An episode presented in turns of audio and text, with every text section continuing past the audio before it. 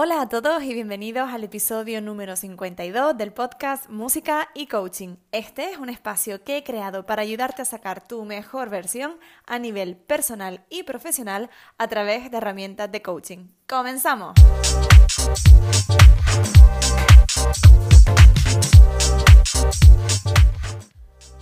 Para quien no me conozca y antes que nada me presento, yo soy Laura Ortiz, soy graduada superior en interpretación de piano y además soy coach certificada. Mi propósito es ayudar a músicos y artistas a encontrar el balance en sus vidas personales y que esto les permita, por supuesto, mejorar su práctica instrumental, alcanzar sus objetivos y además sentirse bien en el proceso. Ya sabes que también comparto contigo a través de otras plataformas como Instagram, Facebook, YouTube o Twitter, donde puedes encontrarme bajo el mismo nombre Laura Ortiz Coaching. Y si lo deseas, también puedes ponerte en contacto conmigo para empezar con alguna sesión a través de mi correo electrónico lauraortizcoaching.com y si además me sigues en Instagram, sabrás que allí eh, tienes un apartado donde puedes reservar una sesión de valoración gratuita, donde desde el enlace de mi biografía puedes acceder a un breve cuestionario, agendar una cita conmigo y tendremos una charla pues aproximadamente de unos 30 minutitos sin compromiso, completamente gratis, donde hablaremos sobre en qué momento estás, en qué apartado necesitas ayuda y cómo podríamos trabajar para conseguirlo desde la perspectiva del coaching.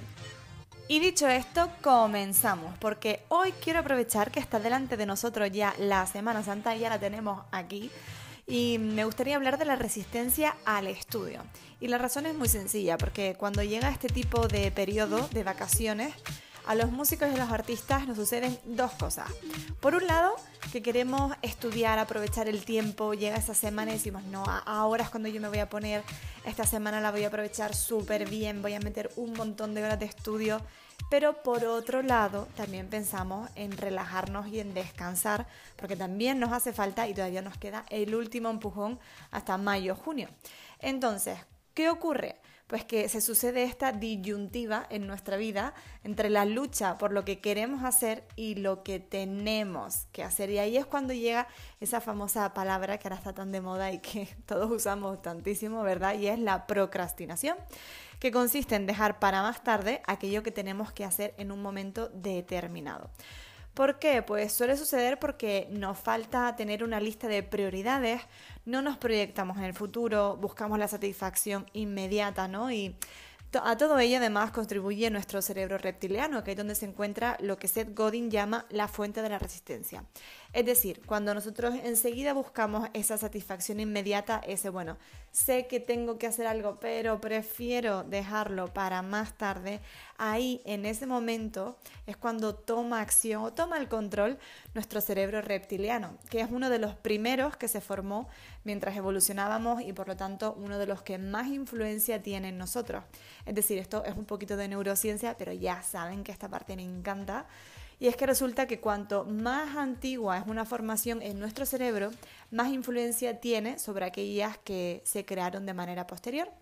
Así que precisamente este cerebro reptiliano se centra en hacernos reaccionar a todo aquello que nos genera pues incertidumbre o incomodidad, porque de hecho una de sus principales funciones es mantenernos con, mantenernos con vida. ¿no? Es, el responsable de que muchas veces ante un peligro huyamos de una situación, ¿no? El que hacía que en el momento exacto en que nosotros veíamos un león, un diente de sable, un mamut o cualquier cosa más grande que nosotros dispuesta a comernos, mandaba enseguida eh, sangre y flujo sanguíneo, mejor dicho, a nuestras extremidades para poder salir, ¿no? Salir corriendo y que nos activáramos para conservar nuestra vida, mantenernos a salvo.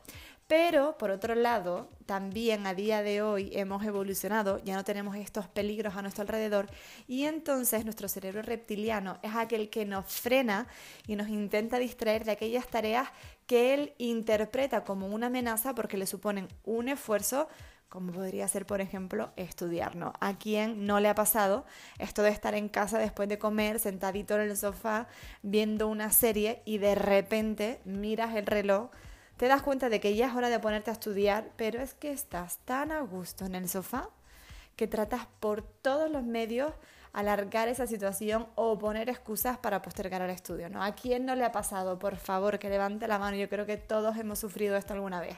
pues entonces lo que se produce en ti en ese momento es el conflicto entre lo que tienes que hacer contra lo que en ese momento te hace sentir bien.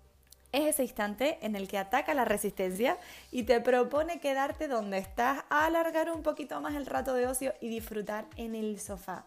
Y además la resistencia tiene esto que hace que, vamos, tiene todo maldad te susurra al oído ahí que no te preocupes, que tienes tiempo, que ya te encargarás de esa tarea más adelante. La razón ya la hemos dicho antes, ¿no? El por qué es porque tu cerebro quiere mantenerte seguro y solo está interesado en aquellas tareas que sabe que no pueden ponerte en riesgo ni suponen ningún esfuerzo para ti. Y así es como se origina este comportamiento contradictorio, ¿no? En el que posponemos una tarea aunque sabemos que es perjudicial para nosotros. Vamos, para entendernos, que al final te quedas en el sofá viendo la serie y no te pones a estudiar, se te pasa la semana, sobre todo esta Semana Santa, y vas a llegar de nuevo a clase diciendo, pero madre mía, si no he hecho nada, si yo quería ponerme a estudiar, pero claro, he ido postergando, ¿no? Entonces, como a mí esto no me ha pasado nunca, no me ha pasado ni una sola vez, me ha pasado muchísimas veces. Por eso hoy te voy a dar siete recursos que puedes utilizar para vencer esa resistencia mental al estudio y que esta semana aproveches y te dé tiempo de llegar a todo lo que tienes que hacer y encima de disfrutar un poquito, por lo menos, de este pequeño parón y en la medida en la que se pueda. Eh, te recuerdo, eso sí, que todos estos tips están además en un artículo que escribí para la web musical Cuarto de Tono. Si introduces www.cuartodetono.com, allí podrás encontrar este artículo que se llama La resistencia mental al estudio. Así que, dicho esto, empezamos con los 7 tips.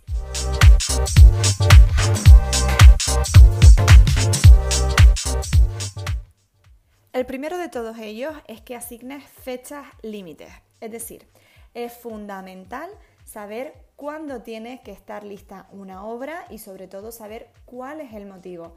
Una audición, un concierto, un examen, lo que sea. Lo que tienes que hacer es escribir esta fecha límite para saber cuándo tiene que estar listo. Ya te digo, puede ser una obra, igual es el TFM, igual es un trabajo de composición o de historia que tienes que entregar, sea lo que sea, ponle una fecha, además ponla en un lugar visible y recuérdate bien el motivo.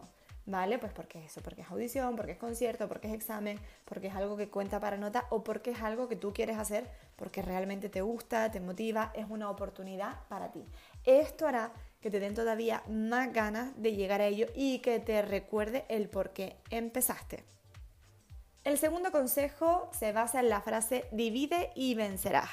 Esto es algo que hicieron grandes figuras de la historia, como Napoleón o Julio César, por ejemplo, y consiste en romper las piezas más grandes y convertirlas en otras más pequeñas para que requieran menos esfuerzo y menos energía llevarlas a cabo. O sea, ya sabes, por ejemplo, en nuestro caso como músicos, como artistas, sería dividir una obra grande en pasajes más pequeños o un trabajo que tengas que entregar TFM, TFG, en distintas partes para ir haciendo una por una y que no se nos atasque y que no se nos haga bola, porque es como intentar comernos un tiburón de un solo bocado. Eso es, vamos, prácticamente imposible. Tenemos que ir siempre por partes mucho más pequeñas y así también el ir avanzando de esa manera te va a motivar a ir de nuevo a por la siguiente parte. Así que ya sabes, haz como Napoleón y Julio César Divide esa obra en partes más pequeñas y verás cómo acabas venciendo.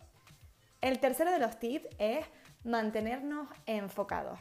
A ver, ya sea por cansancio, por estrés o por falta de motivación, es normal que en alguna ocasión sientas que la resistencia vuelve a atacar de nuevo. En momentos como ese, que se van a suceder mucho y muy pronto y muy a menudo, ya verás, en esos momentos lo que tenemos que hacer es parar a descansar, ¿vale? tomar aire y sobre todo recordar por qué empezaste. Hazte preguntas del tipo ¿cuál era mi objetivo? ¿Qué me motiva a alcanzarlo? ¿Qué quiero conseguir?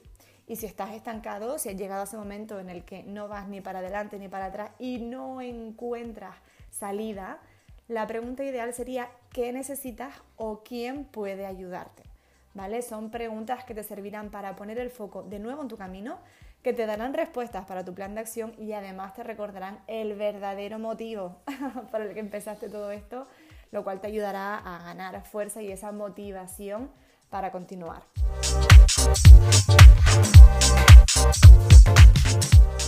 Y continuando con estos tips, seguimos con el cuarto, que sería eliminar las distracciones. Las distracciones son la manera más común de perder la concentración y hay de todo tipo.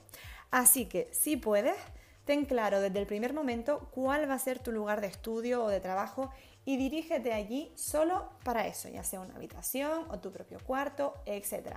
O quizás puedes ir al conservatorio a estudiar, sea lo que sea, si encima puedes tenerlo todo ordenado, todo bonito, con los materiales que necesitas cerca, será muchísimo mejor, porque así no tendrás que estar entrando, saliendo, yendo, viniendo, pidiéndole a alguien un lápiz, una goma, el metrónomo, el afinador, porque ya lo tendrás todo a mano, no tendrás esa excusa de, ah, me falta no sé qué, no estará, entonces ya podrás ponerte a estudiar sin ninguna distracción. Y por supuesto, también evitar las distracciones tiene que ver con el móvil, con el iPad y con todos los aparatos electrónicos que, que trabajamos, no, perdón, que manejamos a día de hoy. Así que recomendaciones, si puedes, desactivar las notificaciones, que esto es fundamental. Yo creo que ya he hablado en más de una ocasión. Yo únicamente tengo las notificaciones de WhatsApp en mi teléfono móvil porque si no sería una locura entre mail, Instagram, Twitter, eh, bueno, otras cuantas cosas que tengo por ahí de aplicaciones de productividad, etc. Entonces, desactiva las notificaciones. Si esto no lo quieres hacer, puedes aprovechar para ponerlo en modo avión mientras estudias o ponerlo boca abajo o guardarlo en el bolso, en la mochila mientras estás estudiando o en otra habitación si estás estudiando en casa y puedes permitirte esto, ¿no? Eso va a hacer que puedas resistir la tentación de mirarlo todo el tiempo y estar distrayéndote cada dos por tres y realmente mantenerte enfocado en lo que tienes que hacer. El quinto tip sería el de tener pensamientos positivos. A ver, yo creo que ya lo he hablado en más de una ocasión, que debido a un seco cognitivo que tenemos en nuestro cerebro, si nosotros no hacemos un esfuerzo consciente por producir pensamientos positivos, este de manera automática generará pensamientos negativos. La razón ya la hemos visto, ¿no? Nuestro cerebro está programado para evitar toda tarea ante la que sientas incertidumbre, incomodidad o miedo. Así que es nuestro deber informarle a este cerebrito que tenemos aquí en nuestra cabeza a través de nuestros pensamientos, ¿vale? Le tenemos que decir que esa tarea que queremos hacer es saludable, es beneficiosa para nosotros y nos reporta algo bueno. Una manera de hacerlo, por ejemplo, es comparar lo que nos dice la resistencia que estamos en ese momento con lo que está ocurriendo en realidad. Por ejemplo, eh, podemos usar preguntas como ¿es verdad que nunca me sale bien nada? o hay cosas que sí he conseguido porque muchas veces estamos estudiando y tenemos estas preguntas de ¿para qué me voy a sentar a estudiar? o ¿para qué voy a seguir si nunca me sale nada bien? Entonces, ¿es realista? ¿De verdad nunca me sale nada bien? O sí hay cosas que me salen bien, solo que ahora mismo me están costando un poco más, o realmente esto no me va a salir, o es solo que estoy empezando y necesito un poco más de tiempo de estudio, ¿vale?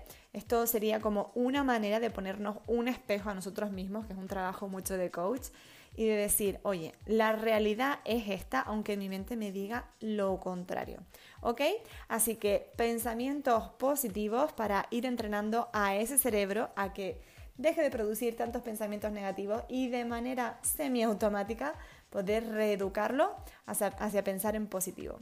Lo siguiente sería el tip número 6, descansar entre las sesiones de estudio, porque la resistencia ataca sobre todo cuando siente que le espera una dura jornada de trabajo en la que no va a poder relajarse. Por eso a mí me gusta emplear la técnica Pomodoro, ya lo saben, consiste en 25 minutos de trabajo concentrado y luego 5 minutos de descanso. Y a las 2 horas un descanso más largo de 20-30 minutos. Es decir, cuando completes 4 pomodores de 25 minutos con su correspondiente descanso, descansarás un poquito más entre 20-30 minutos. A mí me viene muy bien porque paso un periodo de máxima concentración, luego me relajo tienes el tiempo suficiente, los 5 minutos, como para poder desconectar de esa tarea que estabas haciendo, pero sin hacerlo del todo, ¿no? Sin decir, va, desconecto por completo y me va a costar reengancharme. Es ese tiempo exacto para poder abandonar una tarea sin que esa capacidad de concentración se vea completamente alterada. Entonces, yo utilizo el método Pomodoro, ya lo saben, pero claro, puede ser que este método no te funcione a ti por el motivo que sea, lo cual no importa. Lo importante es que encuentres uno que a ti te funcione y sobre todo que lo apliques que lo pongas en marcha y que planifiques esos descansos porque va a ayudar a que la resistencia sea menor y entonces puedas ponerte de una manera más orgánica a trabajar y a estudiar. Y por último, el tip número 7 sería que te recompenses. Todo buen trabajo se merece siempre, siempre, siempre, siempre una buena recompensa por haberlo hecho.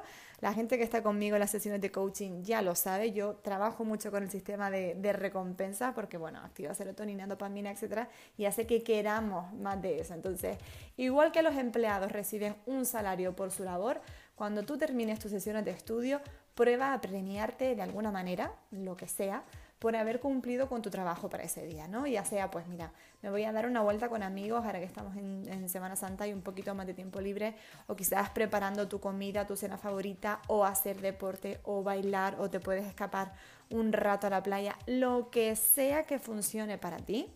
Trata de encontrarlo, algo que te guste mucho hacer y que diga, vale, voy a terminar el estudio para poder dedicarme a esto que me gusta tantísimo.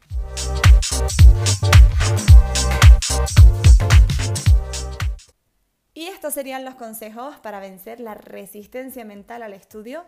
Espero de verdad que te sirvan para esta Semana Santa, sobre todo ahora que la tenemos tan cerquita, pero también para el resto del año, porque bueno, cuando hay algún parón como en Navidades o en verano y tengas que sentarte a estudiar o sacar algún proyecto adelante, no encuentras la motivación, prueba a poner estos tips en práctica y ya me vas contando si te funcionan o no, porque ya te lo he dicho en más de una ocasión que, bueno, si no pones todo esto en práctica, si no empiezas a moverte ya, no funciona. Además, quiero recordarte que por supuesto puedes encontrar todos estos tips, todos estos consejos en el artículo que hice para la web musical Cuarto de Tono. Ya te he contado, eh, cuartodetono.com, pones Laura Ortiz, artículo, eh, la resistencia mental al estudio y ahí podrás encontrarlo para leerlo con calma, para coger apuntes o apuntarte de alguna manera, imprimirlo incluso si quieres, guardarlo para leerlo cuando lo necesites y siempre revisarlo y tenerlo ahí.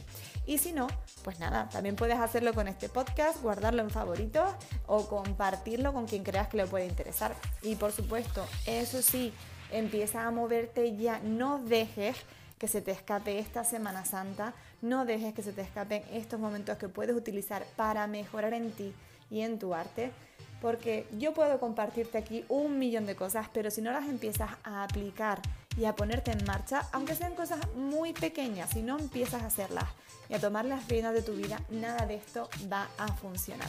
Y bueno, si te ha gustado, por favor, déjame un comentario, compártelo con otros músicos y otros artistas, con quien creas quien necesita escuchar esto, y así poder ayudarles en su desarrollo y en su evolución. Si pudieras hacer eso, solo compartir, dejar un comentario, estaría súper, súper, súper agradecida porque es la manera en la que puedes hacerme saber que este podcast te gusta y te está aportando. Y si ya lo haces, te doy las gracias porque me ayuda muchísimo y además me motiva a continuar. Y dicho esto, sin más, me despido. Muchísimas gracias por escuchar el podcast. Espero que te haya servido, que tú también te pongas a plantarle cara a la resistencia y que aproveches esta semana al máximo. Te espero el próximo día en un nuevo episodio de Música y Coaching.